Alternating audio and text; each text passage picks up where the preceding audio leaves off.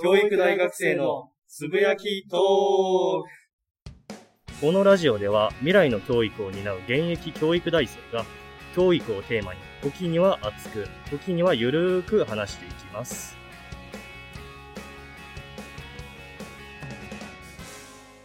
はい、ということで始まりました、つぶやきトーク第60回ですね。えっと、前回の59回に引き続き、アポーさんに来ていただいています。よろしくお願いします。はい、よろしくお願いします。お願いします。えっと、前回は性教育について話してきたんですけれども、えっと、今回はですね、もっと、えー幅を広くして、えっと、これからの教育現場であったりとか、これからのうん教育業界っていうところをテーマにしてえー話していきたいなというふうに思っております。はい、お願いします。はい。えっと、そうですね、話題提起の僕からちょっとだけ解説というか説明というか話させてほしいんですけれども、はい。えっと、やっぱり某ウイルスですよね。あれがすごくうん、えっと、猛威を振るっていて、えっと、学習の形態っていうのも本当に短期間で目まぐるしく変化して、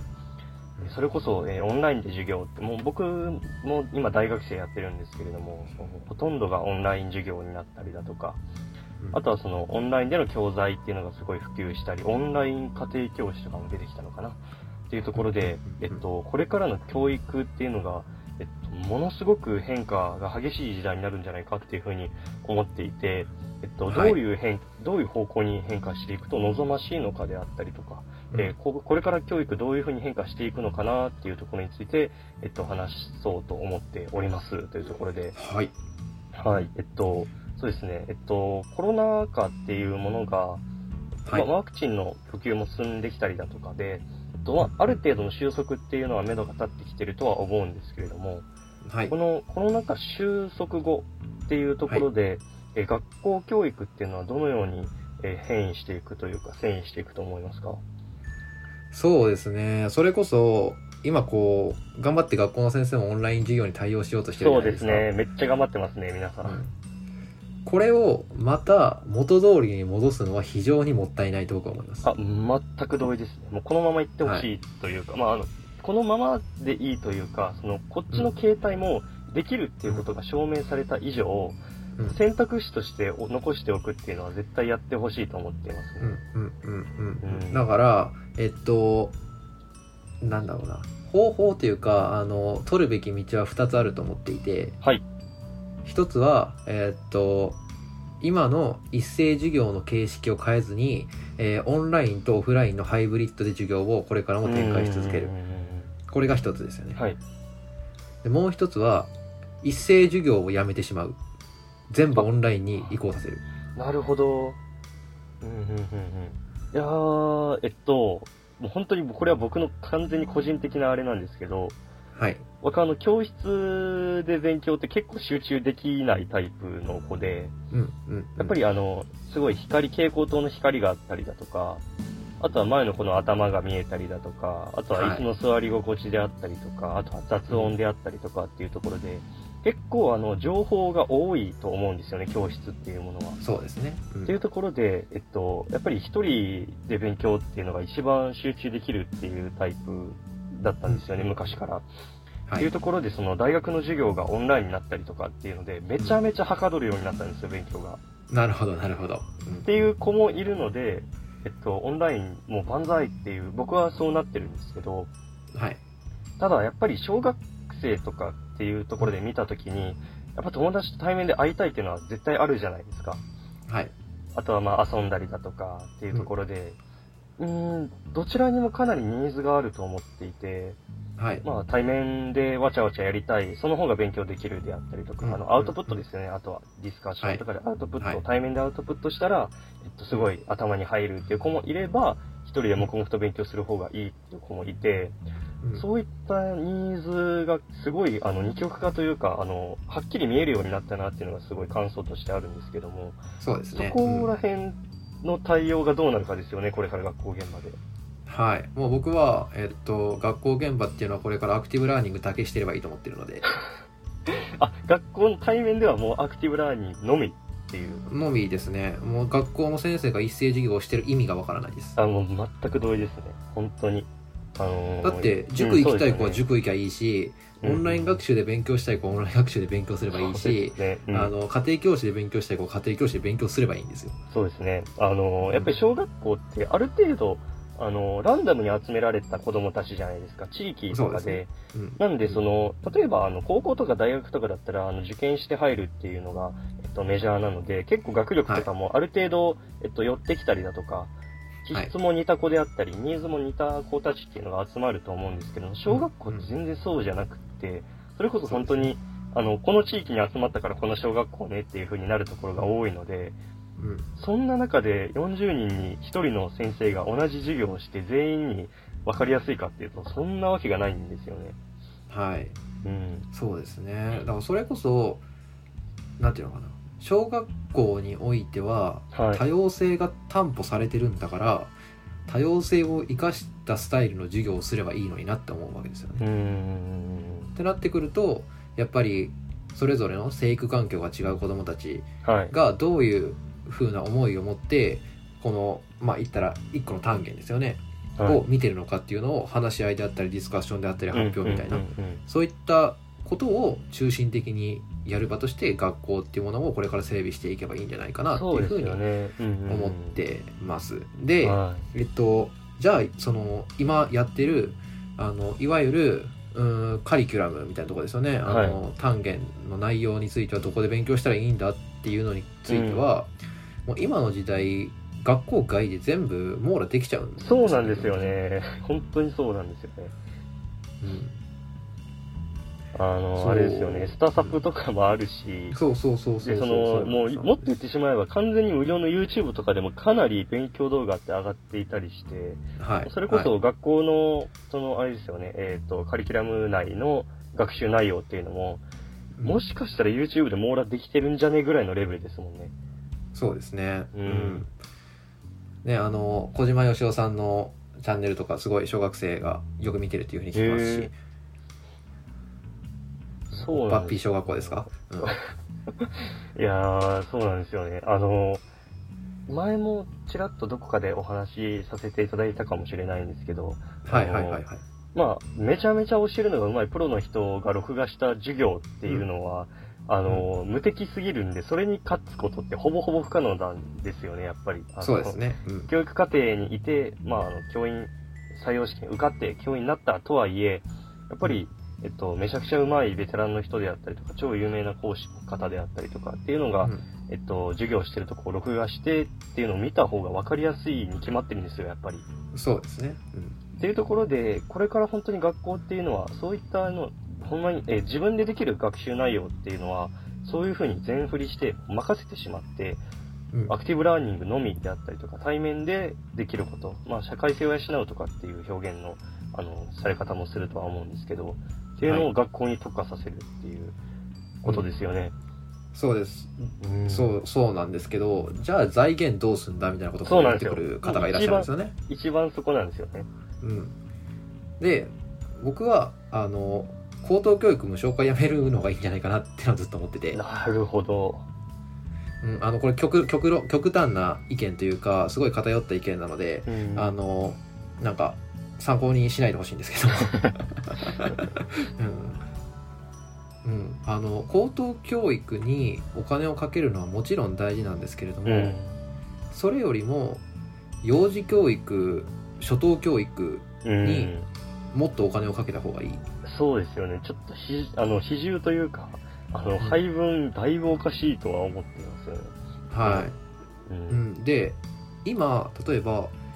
大学を出て就職するじゃないですか多くの方が、うん。就職した先で大学教育が必要な職業ってどれぐらいあります？まあ、ほぼほぼないですよね。まあまああのなんか弁護士とかそういったねあの資格必要な、うんうんうんあのところだったらまた話は別かもしれないですけど営業とかね大学卒業しなくても高校生でも学べば、企業に入ってから学べばできることかなっていうふそうに思いますし。まさに。うんなんならあの中卒でも全然できるそうなんですよね。そこがだいぶ、うん、おかしなことになっているというか。ことですよねで、うんえっとどんどんどんどんこの高等教育が進んでいってだ例えば大学進学率が、まあ、絶対ありえないですけど100%になったとするじゃないですか、あの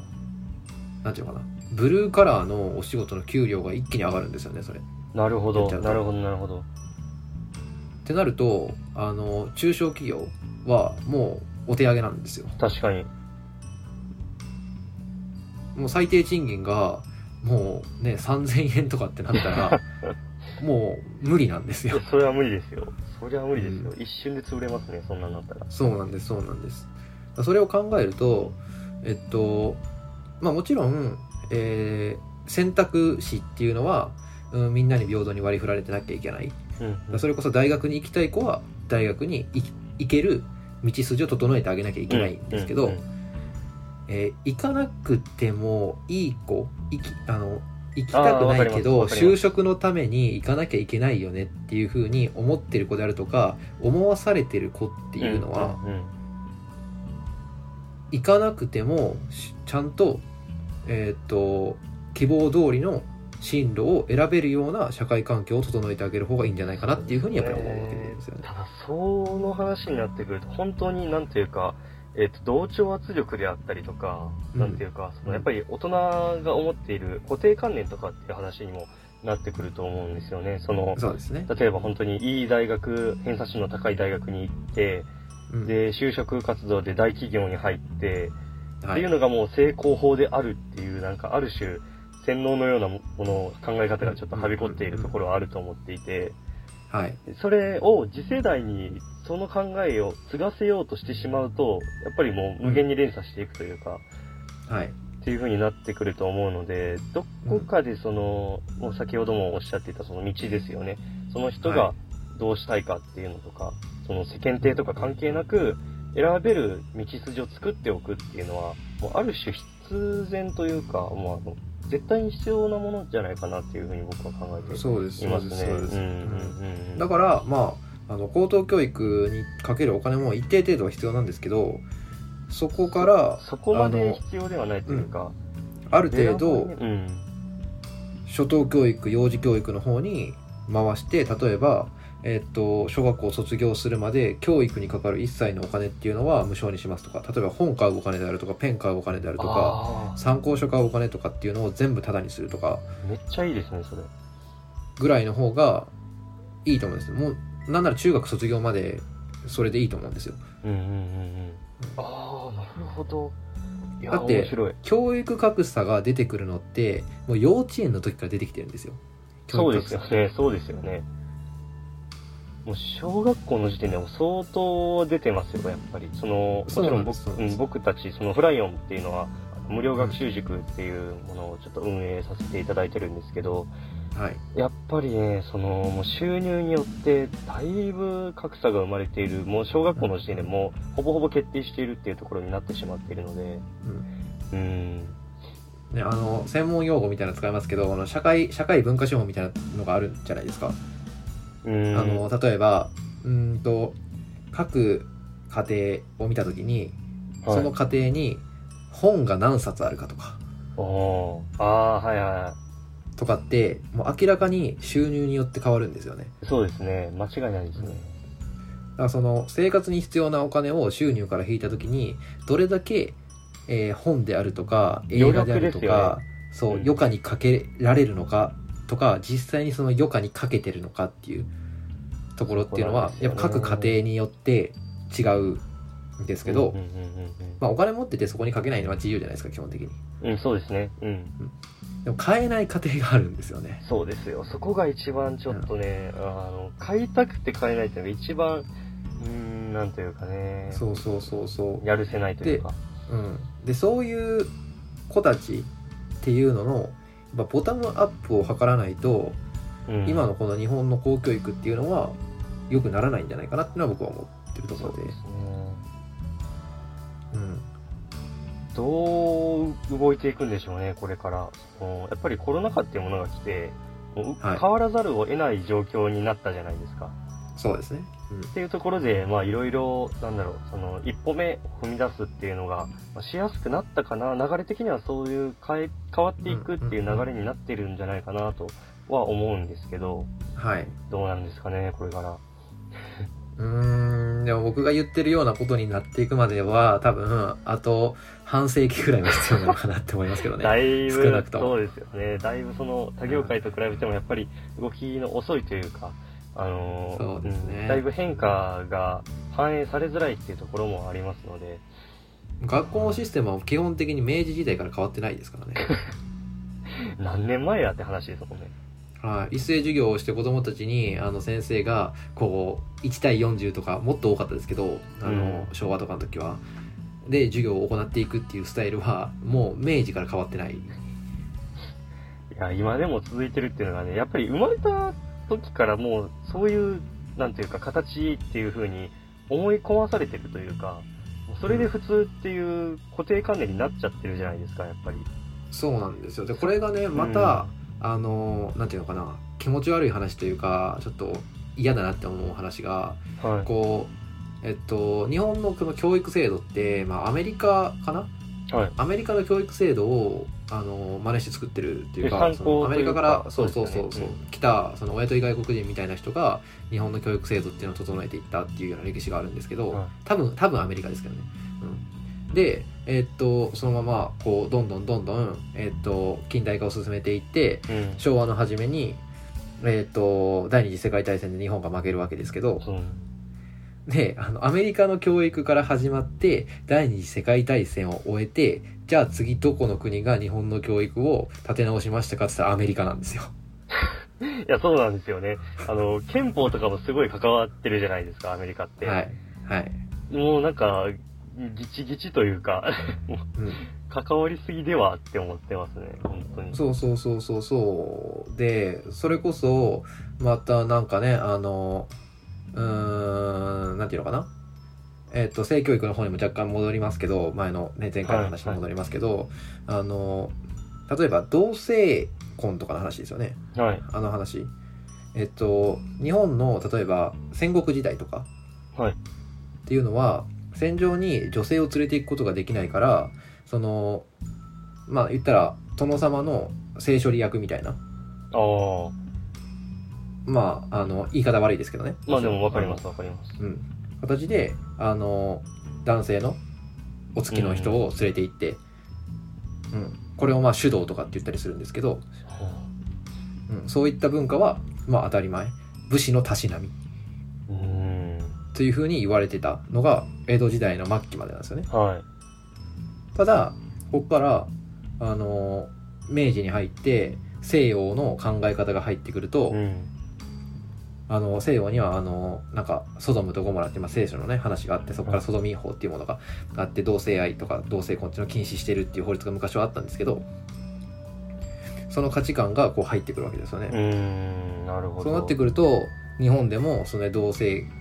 同士の性交っていうのは変態がすることなんだみたいなそういった価値観が植え付けられていく。ああ、そこからなんですね。うんうんうんうんうんでこう、ね、平成に入って今令和に入ってるわけじゃないですか、そうなってくるとヨーロッパの国々がもうことごとく同性婚を解禁し始めるんですよ。もうそうなんですよね。あの、植え付けられて、それを受け入れて、でそのはい植え付けた張本人たちはもう全然変えていってるっていう。植え付けられた日本が全然変わらずに残ってるっていう、その、そうなんですよ、えー構図ですよね。はい。もうそれ教育にもそのセクシュアリティにおいても全く同じことが起こってるんじゃないかなっていうふうに思ってる。いやー、でもなんかもう、すっごい嫌味なこと言うと、すごい日本人らしいなとは思うんですよね。うんうんうん そうなんですよね。外、外を見たらいいのかもしれないですよね。その、やっぱりアメリカとかが、もう日本の教育の土台というか、あの、起源になっているっていうところで、で、じゃあ今はアメリカはどういう教育をしているのかっていうふところに目を向けるべきだし、うん性教育についてもそうですよね。うんじゃあ、あの、海外で同性婚が今どういう情勢になっているのかっていうところも、えっと、日本は見ていかないといけないし、というふうにうん思いますよね。うん。そうですね。やっぱり日本っていうのは、うーん、真似、真似るのが得意な国だと思いますから。そうですね。だいぶ文化、うんいろんな文化をね、あの、吸収というか、そうそうそう。取り入れて吸収して、そう自分なりにこうアレンジして出していくのが得意うんなお国柄なのかなっていうふうに思ったりしますんで、うんうんうんまあまあそういった国の特性みたいなところも活かしつつ、こう今、ね、あの、欧米の国であるとかその他の国がどういうふうな、えー性教育の、うんえーことをやってるのかとか、まあ、性教育か限らず、えー教育、教育制度をどういうふうに整えているのかっていったところを、えーどんどんどんどん、あの、学んで、それをアレンジして、日本風にしていけたらなというふうにやっぱ思いますよね。はい、ありがとうございます。というところで、えっと、もう20分経ってるんですね。いや、もう。喋りすぎましたねいや、もうね、本当にね、もう3時間、4時間余裕で話せちゃう内容なんで、はい。おそうですね、ある程度区切りがついたところで、ちょっと今回、えっと、第60回ですね、えっと、これからの教育であったりとか、あとは、これまでの教育がえどのようであったかっていうところにフォーカスを当てて、で、これからどうなっていくのかっていう風な考察をしてきました。第60回教育についてお話ししてきましたというところで、えっと、今回、えーこれまでにしたいと思います。えっと、第はい61回、次回ですね、次回第61回でも、えっと、そうですね、皆さん、えっと、ぜひお聞きくださいというところで、えっと、締めにさせていただきたいと思います。えっと、アポさん、本当にありがとうございました。あはい、こちらこそありがとうございますりがとうご。ざいます。